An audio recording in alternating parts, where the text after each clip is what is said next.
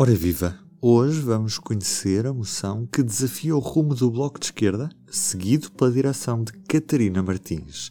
Chama-se Enfrentar o Empobrecimento, Polarizar à Esquerda. Já vamos ficar a conhecer quem são os proponentes e o que dizem. Deixem-me chamar para a conversa a jornalista do público que cobre o Bloco de Esquerda é a Liliana Borges. Olá, Liliana. Olá, Ruben. Liliana, temos uma nova moção à Convenção do Bloco de Esquerda? Sim, é verdade. Há mais uma moção que está a ser preparada para a Convenção Nacional do Bloco de Esquerda, que está agendada para os dias 22 e 23 de maio, depois de ter sido adiada por causa da pandemia. Esta moção desafia a moção que já foi apresentada por Catarina Martins. É uma moção que chega do movimento uh, Convergência, que integra uma, uma parte, uma facção informal uh, dentro do Bloco de Esquerda e que inclui uh, dirigentes bloquistas, como, como é o caso do antigo deputado Pedro Soares e do antigo deputado Carlos Matias, mas também outros nomes do partido, como João Madeira e Ana Sofia Ligeiro. Nós podemos dizer que esta é uma facção um bocadinho mais à esquerda de, do Bloco, e inclui alguns nomes que estão ligados à UDP, à União Democrática Popular, que foi um dos partidos que esteve na fundação uh, do Bloco de Esquerda. O que é que esta moção defende ao certo? Então, esta moção começa logo por ser um bocadinho diferente de, de Catarina Martins, até mesmo no seu tamanho. É curioso porque esta moção tem seis tópicos uh, divididos por 14 páginas e a de Catarina Martins tem o dobro dos tópicos, portanto tem 12 tópicos e metade das páginas, 7 páginas. E depois toda, toda a moção acaba por ser também, tem alguns pontos de encontro entre os tópicos que são abordados, naturalmente, mas depois uh, é forte, uh, distingue-se pelas críticas que faz à estratégia dos últimos dois anos desta direção. Lê-se, por exemplo, no, no, texto apresentado que houve, não houve confrontação política do Bloco de Esquerda contra uh, o PS uh, eh, antes das legislativas de 2019 e que isso permitiu ao PS capitalizar a sua mensagem de estabilidade e de contas certas e acabou por, por tirar poder um, eleitoral em termos representativos no Parlamento, obviamente, ao Bloco de Esquerda. Depois, a, moção diz ainda que o Bloco arrastou, por exemplo, mais recentemente, até ao limite a decisão de votar contra o Orçamento do Estado de 2021, o que fez com que não se afirmasse como uma oposição com uma agenda autónoma. Portanto, esta é uma das críticas que, que lemos na, no texto.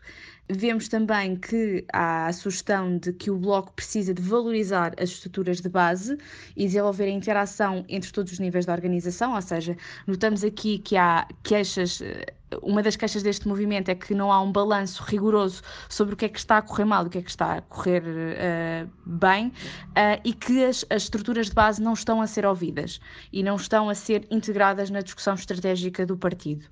Depois há também uma preocupação que comum às duas moções, que é uh, com a questão das eleições autárquicas deste ano. Aí não há grandes diferenças ainda para já por, por assinalar, até porque estão ambas, uh, ambas as moções ainda a ser uh, desenvolvidas.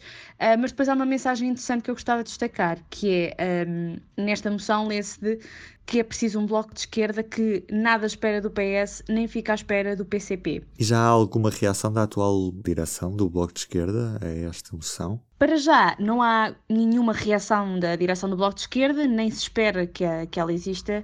Uh, nesta matéria, a atitude do Bloco de Esquerda é sempre em torno da defesa da pluralidade do partido, que se quer saudável e democrático, e, portanto, uh, o hábito uh, é, é, não comentar estas, estas moções foi o que aconteceu no passado, portanto, até à realização da convenção, não estamos à espera que existam grandes reações um, ao conteúdo. E o objetivo final é mesmo derrotar Catarina Martins ou é influenciar mais a agenda do Bloco? Para já, este movimento não se quis estender muito uh, em relação à, à moção de Catarina Martins, mas não é a primeira vez que este grupo desafia uh, a direção uh, desta coordenadora.